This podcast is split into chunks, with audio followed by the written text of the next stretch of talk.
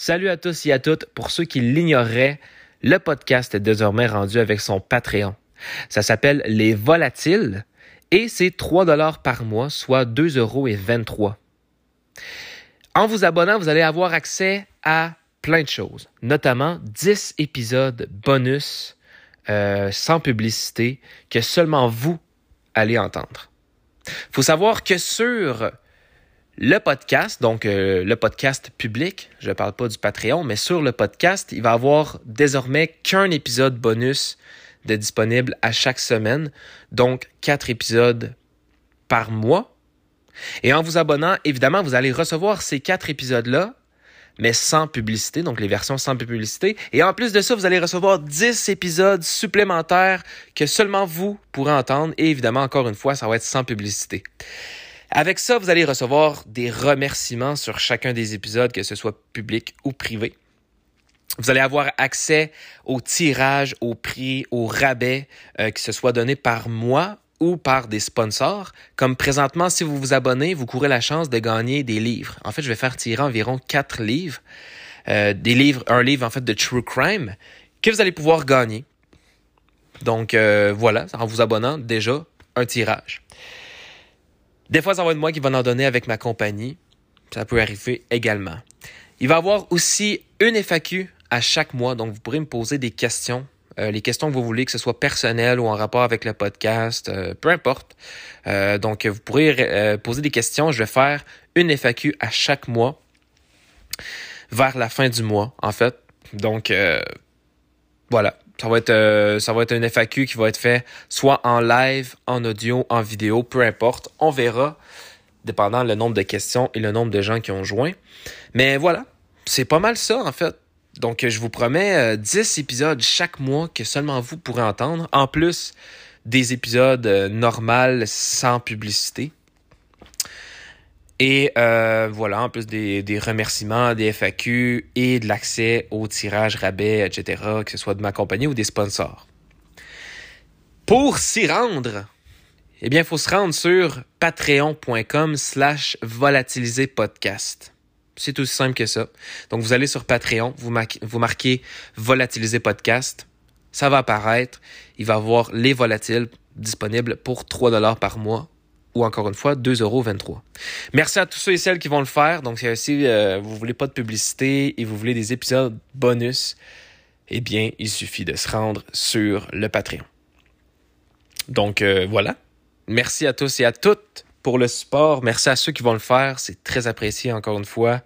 Euh, vous supportez le podcast financièrement et ça, vraiment, eh bien, merci beaucoup.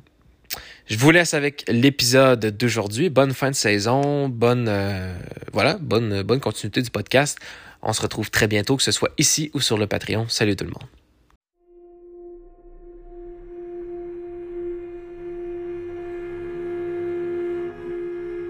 Volatiliser.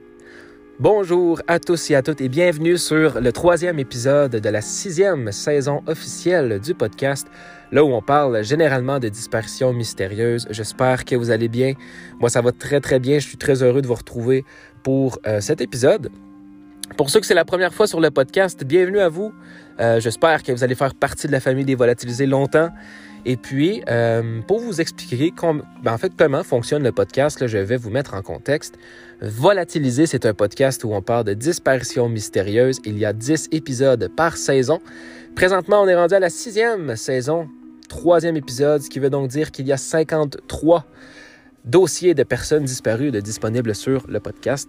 À partir d'aujourd'hui, entre chaque saison, on fait des épisodes bonus et dans ces épisodes bonus-là, on parle de d'autres sujets mystérieux, euh, en fait en lien avec le mystère et le true crime euh, qui n'a pas rapport nécessairement avec les disparitions mystérieuses, mais on peut parler par exemple de morts mystérieuses, de corps qui n'ont jamais été identifiés, de meurtres résolus comme des meurtres non résolus. Euh, on peut parler de fusillades, d'histoires euh, en lien avec euh, des célébrités.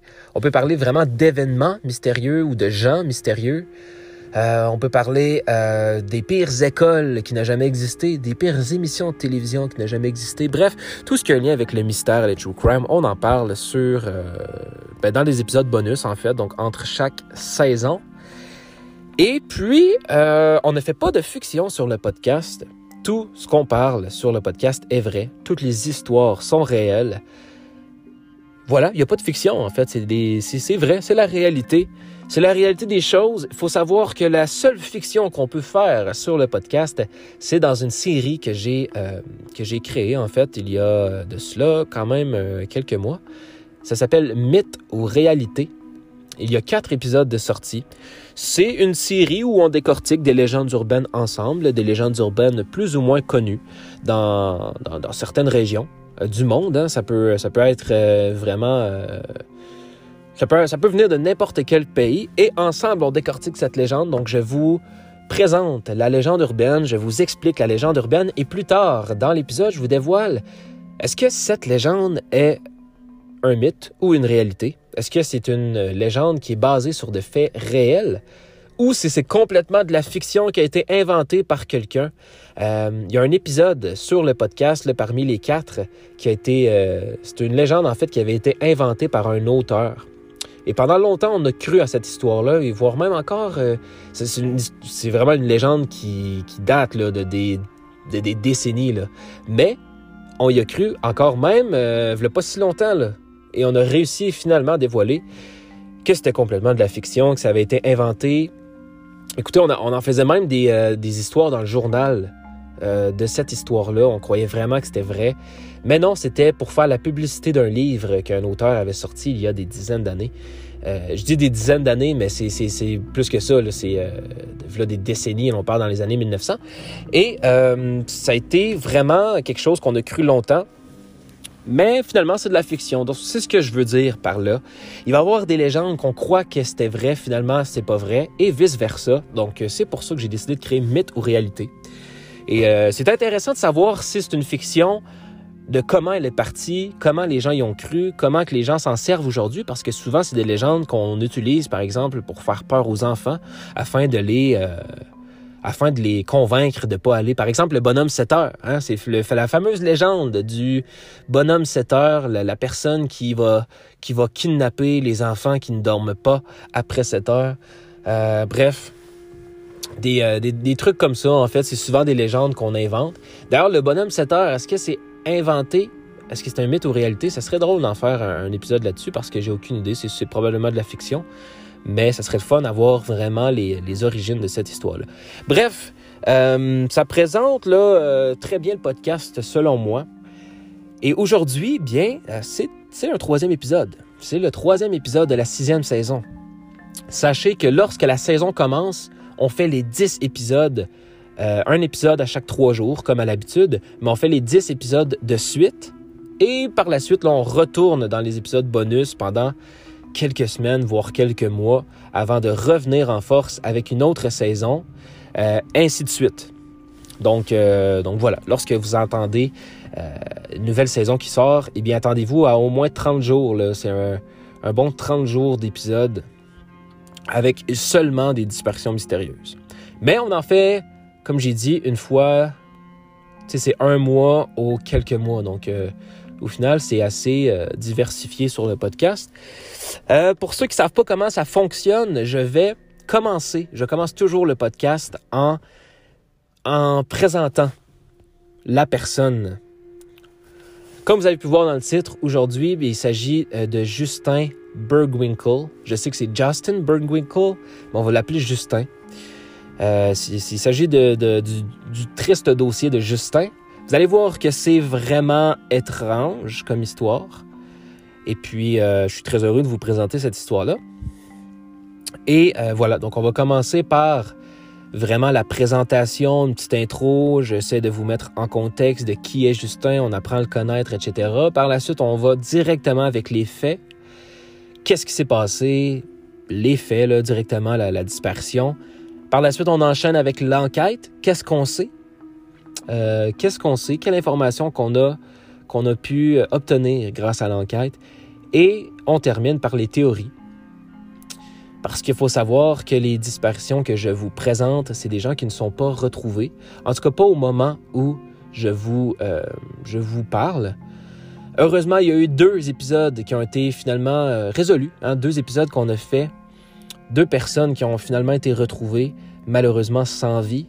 Euh, je pense entre autres à Luca Tronche et Holly Clark, qui a été euh, les deux, euh, épisodes qu'on a, qu'on fait et qui ont finalement été des cas qui ont été pas nécessairement résolus, mais en tout cas les victimes ont été retrouvées. Donc on va commencer directement. Bon podcast à tous et à toutes. Et voici l'histoire de Justin Bergwinkle.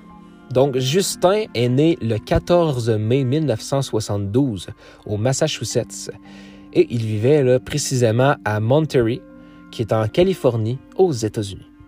Il faut savoir que Justin avait comme rêve de faire partie des Rangers, qui est, euh, si on veut, un groupe de combat élite de l'armée américaine. Donc, il va commencer par rejoindre les forces armées américaines. Il va d'ailleurs obtenir d'excellentes notes aux tests militaires et il va également euh, commencer une formation linguistique et il va développer le coréen qui était entre autres devenu sa spécialité. Donc sa formation linguistique, là, ben, ça, en fait, c'est vraiment pour apprendre des langues. Euh, parce que quand tu es dans les, les, Rangers, c'est vraiment un, comme j'ai dit, c'est un groupe, là, de, une espèce de, c'est un espèce de, groupe de combat élite qui fait partie de l'armée, évidemment. Et euh, c'est très, euh, c'est très strict, c'est très, euh, je veux dire, c'est des gens très entraînés, etc. Donc, oui, apprendre plusieurs langues, ça, ça, va, t'aider, tout simplement. Et Justin était devenu très bon en coréen. C'était devenu sa spécialité. Justin, c'était quelqu'un de drôle, euh, c'était quelqu'un de sympathique, de super gentil. Tu sais, les gens autour de lui passaient vraiment de beaux moments quand il était dans la place.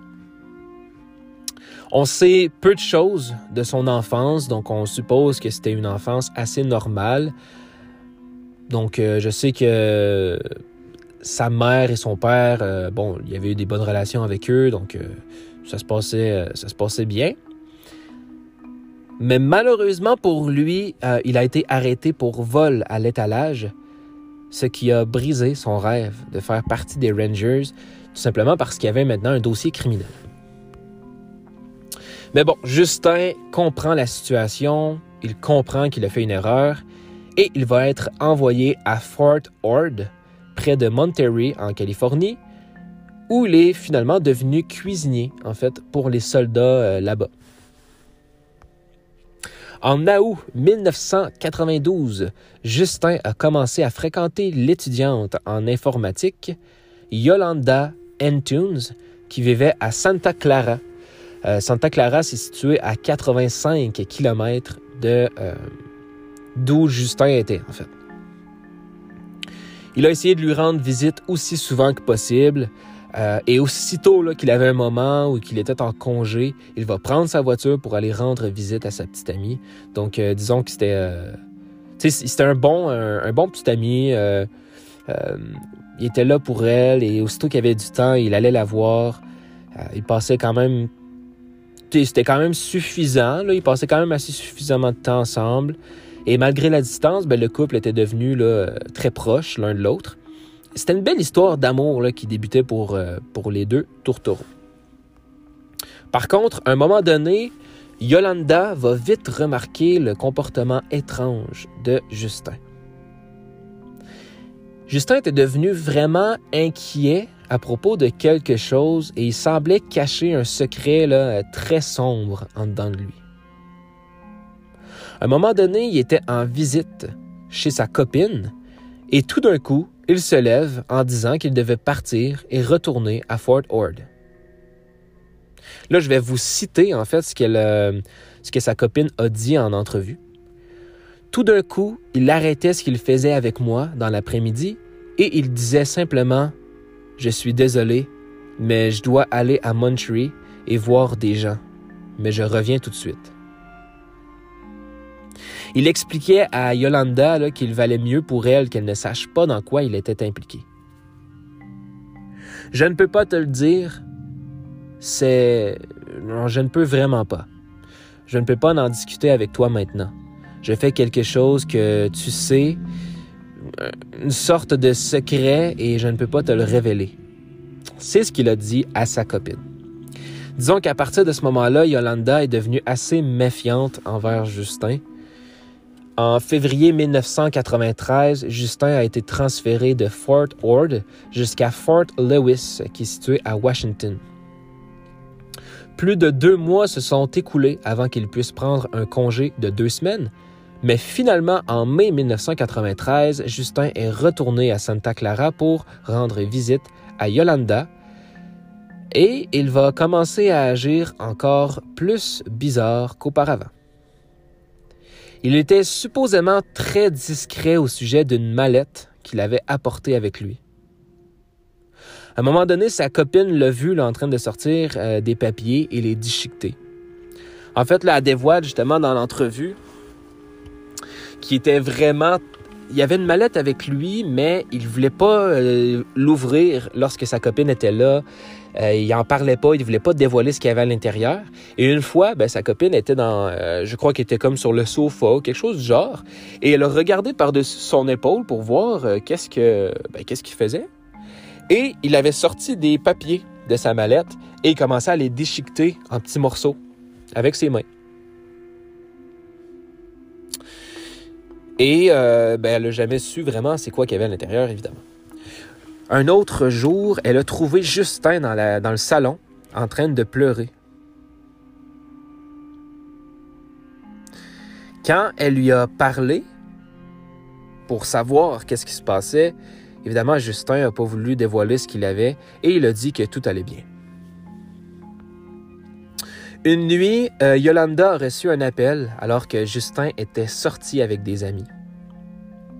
L'homme au bout du fil lui a donné un message à donner à Justin. En fait, c'était une voix bizarre, c'est une voix vraiment étrange qui disait euh, La mission est terminée. Et là, lorsque euh, Yolanda a voulu savoir de quoi il parlait, l'homme a dit Dis-lui que la mission est terminée. Et là, il a raccroché. Évidemment, quand Justin est revenu, elle lui a donné le message et il a commencé à paniquer. Il commençait à crier euh, Oh non, bordel de merde, euh, etc. Il a refusé de s'expliquer et quelques jours plus tard, il est parti pour Fort Lewis.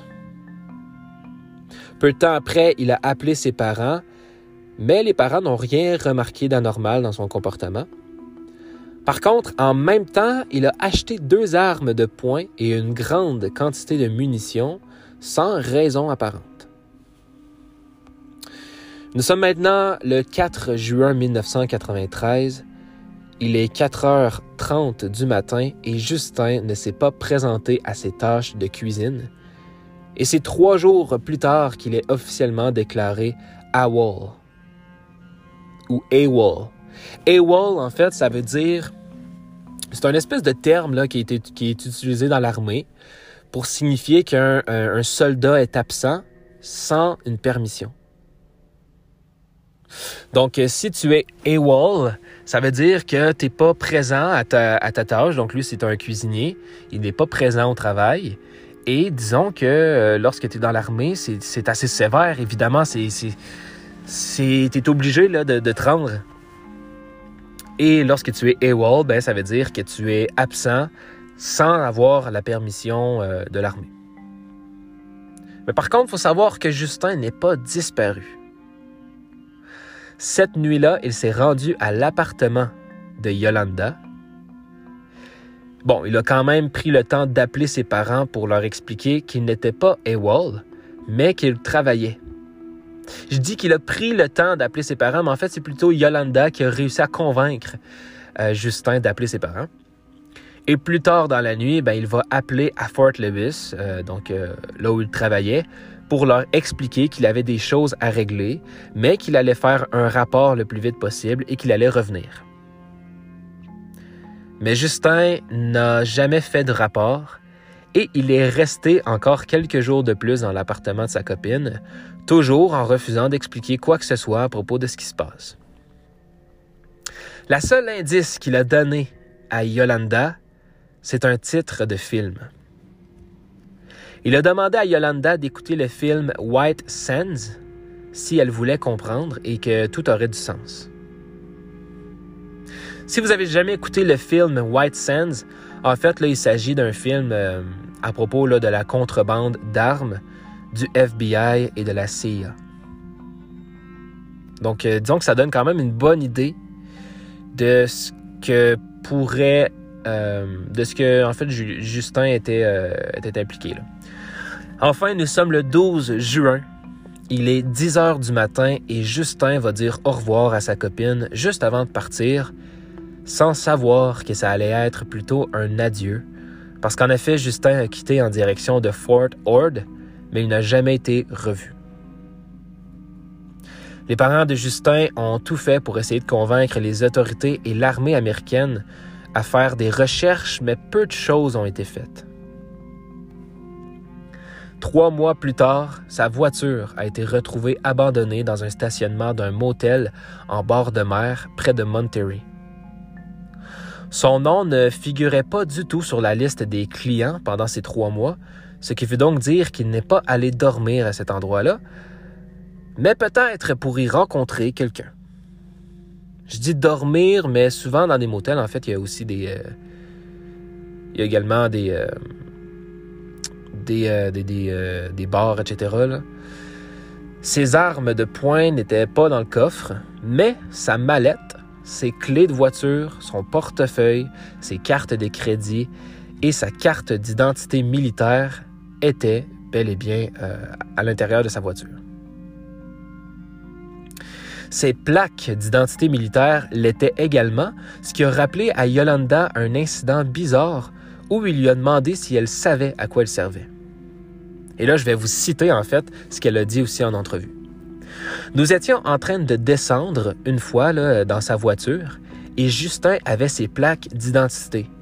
Et il m'a demandé Sais-tu à quoi elles servent? J'avais un peu une idée, mais j'ai juste dit Non, non, non, non, à quoi ça sert? Et il a dit Eh bien, quand un soldat meurt, ils la mettent dans ses dents pour que vous puissiez l'identifier. Si jamais tu vois ça, tu sais euh, traîner, ça veut dire que je suis mort.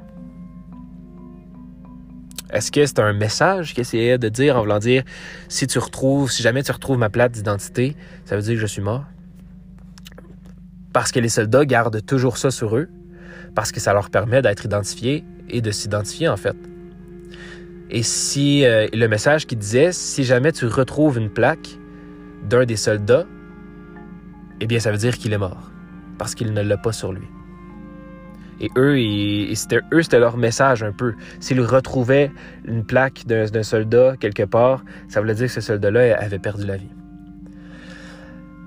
La famille et les amis de Justin ont commencé à entendre des rumeurs selon lesquelles il avait peut-être été assassiné en raison de ses liens avec le renseignement de l'armée. Cependant, d'autres pensent qu'il s'est enfui de l'armée et qu'il a inventé cette histoire bizarre pour couvrir sa disparition.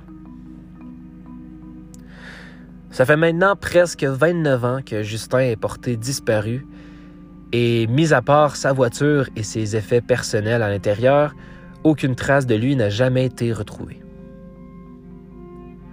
Malheureusement, sa mère Diane est décédée en 2006 et dans la nécrologie de la famille, on peut remarquer que Justin est décédé avant sa mère, ce qui veut donc dire qu'il a été officiellement déclaré mort depuis. Donc voilà l'histoire de Justin. Euh, je ne sais pas ce que vous avez pensé de cette histoire. Évidemment, euh, c'était c'est très louche là. C'est, on va pas se le mentir, c'est extrêmement louche. Euh, Justin était euh, cachait beaucoup de choses, beaucoup d'informations. Il voulait pas dévoiler à personne. Il avait peur, il pleurait. J'ai l'impression qu'il était vraiment embarqué dans quelque chose qu'il regrettait en fait. Il avait une mallette. Il déchirait les papiers parce que c'était des papiers confidentiels évidemment. Donc j'imagine que quand les papiers servaient plus, euh, lorsque la mission était terminée par exemple, il devait les déchirer. et voilà, donc il parlait du, film White Sands, qui est un film de contrebande d'armes. Euh, dans le monde, en fait. On peut donc penser que Justin euh, faisait de la contrebande d'armes pour euh, peut-être l'armée américaine. Bref, je ne sais pas trop comment ça fonctionne, mais il était, il y avait peut-être des, il était dans le renseignement avec l'armée euh, afin de faire des, des, des contrebandes d'armes. Je, suis pas trop sûr du rôle qu'il avait. En tout cas, ça a un lien également avec la CIA et le FBI. Je ne sais pas si c'est ce qu'il voulait dire, mais je crois... Le film est vraiment basé sur la contrebande d'armes. Donc, honnêtement, je crois que Justin était dans la, dans la contrebande d'armes. Ce qui ferait du sens. Euh, ça ferait du sens. Mais encore une fois, on peut pas nécessairement le prouver. Euh, chose qui est étrange, pourquoi il était au motel? Pourquoi son véhicule, en fait, était dans le motel? J'ai l'impression que toutes les, tous les cas à, date qu'on a fait, on a retrouvé les clés à l'intérieur du véhicule. On a retrouvé le véhicule avec les clés et des effets personnels à l'intérieur. J'ai l'impression que les trois épisodes, ça a été le cas. Euh, un drôle d'adon quand même.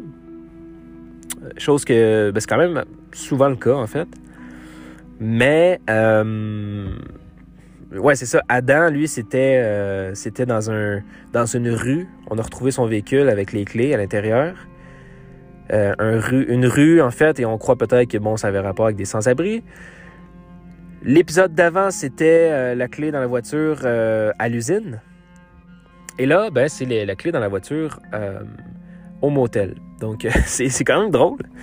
C'est des histoires pourtant qui sont complètement différentes. Mais je trouvais ça intéressant quand même de, le mentionner.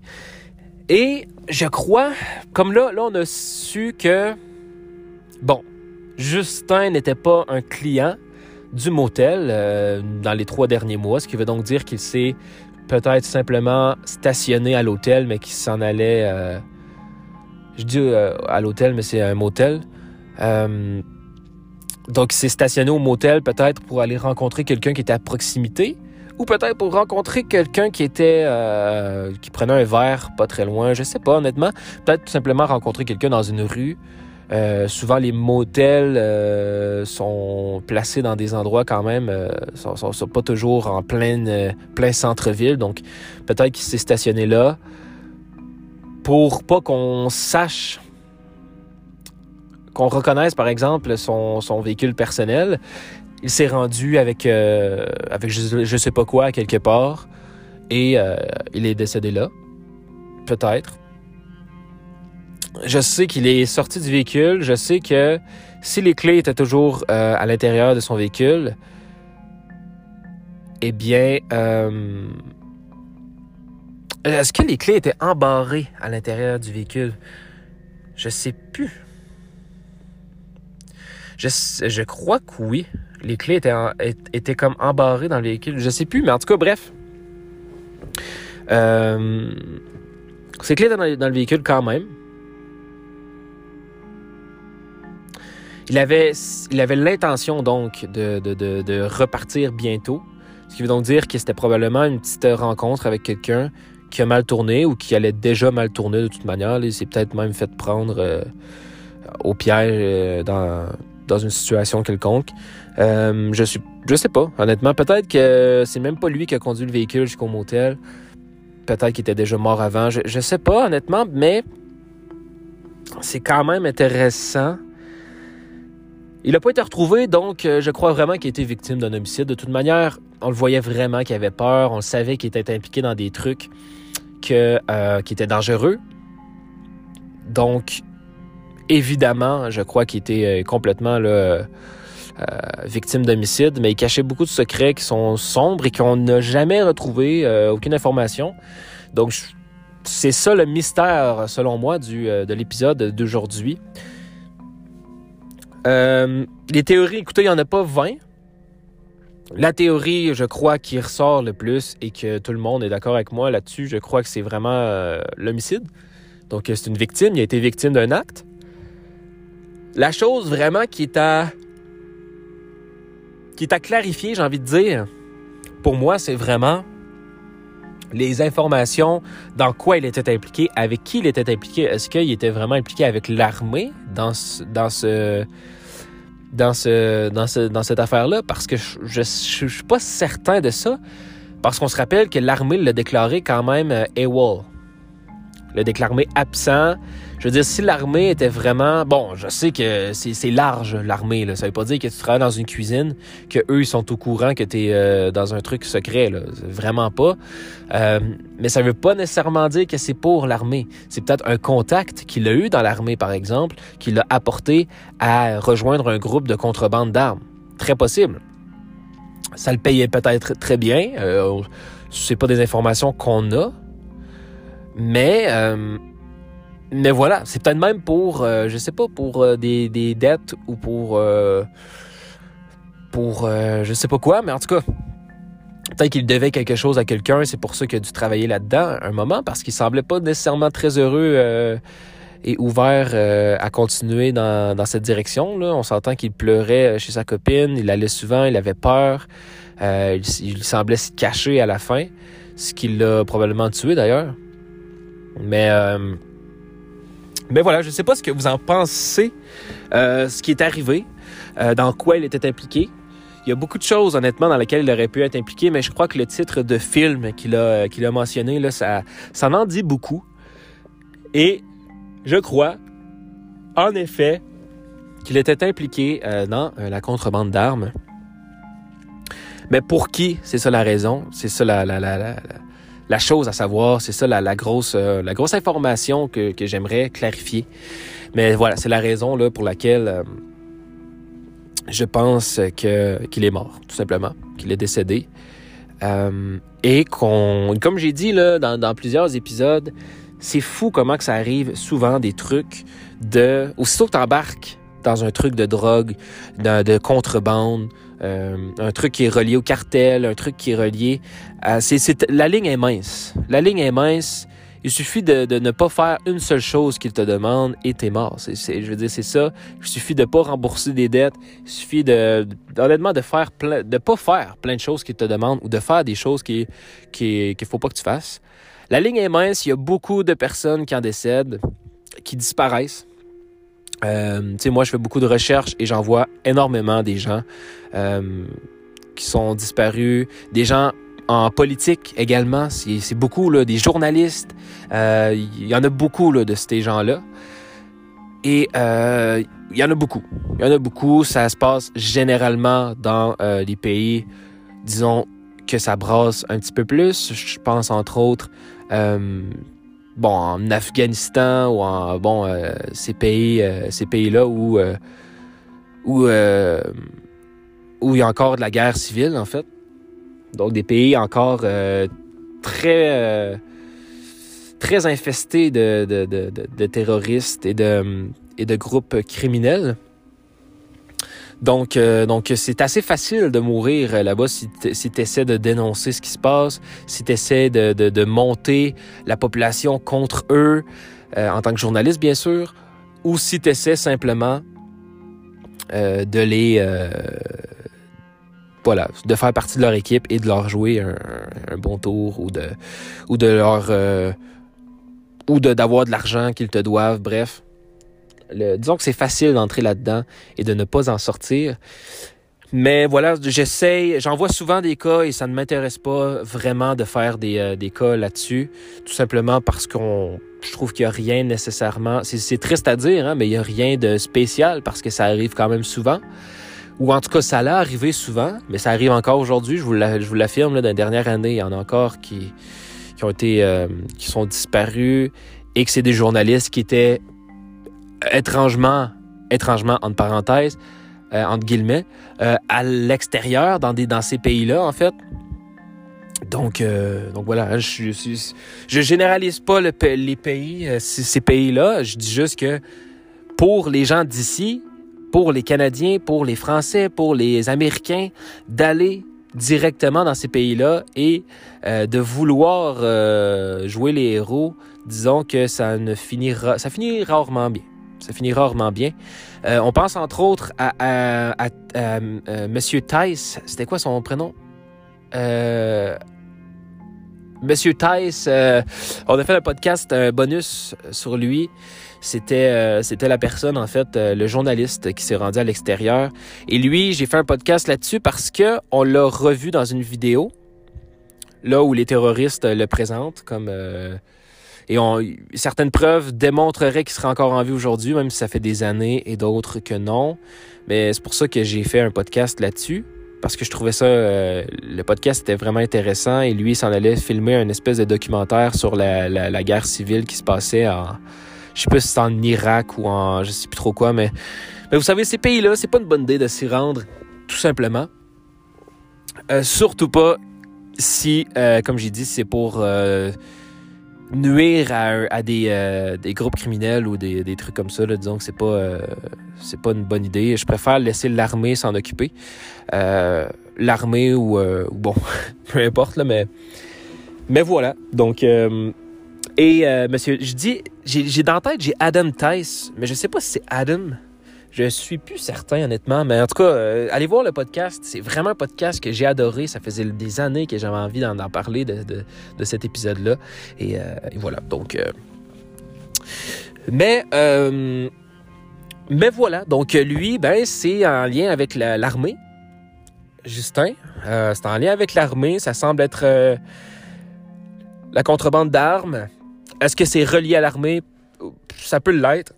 Comme j'ai dit, l'armée, c'est large. C'est très large. C'est pas parce que tu es dans l'armée que tout est légal.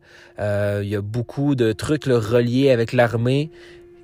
Beaucoup de groupes, d'ailleurs, d'armée, si on veut, de l'armée qui, qui a, qui a, des liens avec des trucs qui sont pas très euh, pas très roses et puis ça peut euh, ça peut également mener à des trucs comme ça des histoires semblables certains ça finit bien hein? certains euh, ça finit bien d'autres ça finit plus ben, ça finit mal en fait comme c'est le cas pour Justin je crois mais bref je sais pas ce que vous en pensez de ce de cas moi j'ai beaucoup aimé je suis très content de vous avoir présenté ce troisième épisode j'espère qu'il vous a plu J'espère que pour vous, il y avait sa place sur euh, la sixième euh, saison.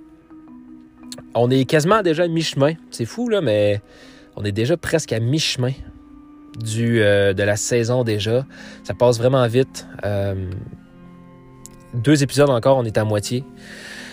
Ça passe vite. J'adore faire les épisodes. Et c'est pour ça que. C'est pour ça que j'attends, en fait, plusieurs semaines avant de recommencer une nouvelle saison parce que ça, ça rend les, les, les, saisons encore plus euh, importantes, plus, plus excitantes. Si on en ferait tout le temps à chaque, euh, chaque deux mois, ça serait, ça serait moins le fun. Ça serait moins, euh, ça serait moins amusant, Mais, mais voilà. Donc, on a réussi quand même à faire un bon podcast de 35 minutes. Je sais qu'avec l'intro, etc., ça, rajoute du temps un peu, mais certains d'entre vous le doivent tout simplement le, passer. Et euh, voilà, je vous fais de gros bisous. Merci à la France, euh, merci au Canada, merci à la Belgique, la Suisse et les États-Unis. Vous êtes les cinq pays qui écoutent le podcast le plus. Ça fait plaisir. Encore une fois, j'aime bien le dire, mais les États-Unis, je crois que c'est une faute. Je crois que Je crois que c'est tous des gens qui ont écouté le podcast en pensant que je parlais anglais. Et sont arrivés, euh, malheureusement, je parlais français, ils sont partis. Je sais que mes titres sont français, mais il y en a, par exemple, Skid Row. Skid Row, le premier épisode de, euh, de la sixième saison, c'est un titre qui... En fait, Skid Row, c'est un, un quartier, c'est le nom d'un quartier, c'est le nom d'une genre de... Pas, pas une ville, mais c'est le nom d'un quartier très pauvre, là où les... pratiquement euh, toutes les... Toutes les les, les sans-abri euh, de New York là, sont, euh, ils sont.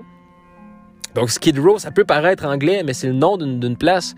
Donc euh, évidemment, il va y avoir plein d'Américains qui vont cliquer sans faire, sans, voilà, sans, vouloir écouter un podcast en français. Donc je crois que c'est une erreur, mais c'est quand même le cinquième pays qui écoute le plus. C'est ça qui, me fait rire en fait, tout simplement. Mais, mais voilà, merci quand même aux autres. Il y a quand même beaucoup sais, moi, la France, honnêtement, ça me surprend. Vous êtes, euh, vous faites partie de plus de la moitié des auditeurs. Euh, à ce moment, en ce moment, au moment où je vous parle, c'est 55-56% des euh, auditeurs sont en France. Donc, vous savez que moi, je viens du Québec, je viens du Canada. Donc, Canada, on est en deuxième euh, position. C'est suivi de la Belgique. La Belgique qui devient de plus en plus euh, gros. La Suisse aussi. Je suis très surpris. La Suisse qui commence à... Euh, merci les Suisses. vous commencez à montrer beaucoup de... beaucoup de, Vous montez en fait dans, dans, le... Vous commencez tranquillement à rejoindre la Belgique. Ça fait plaisir.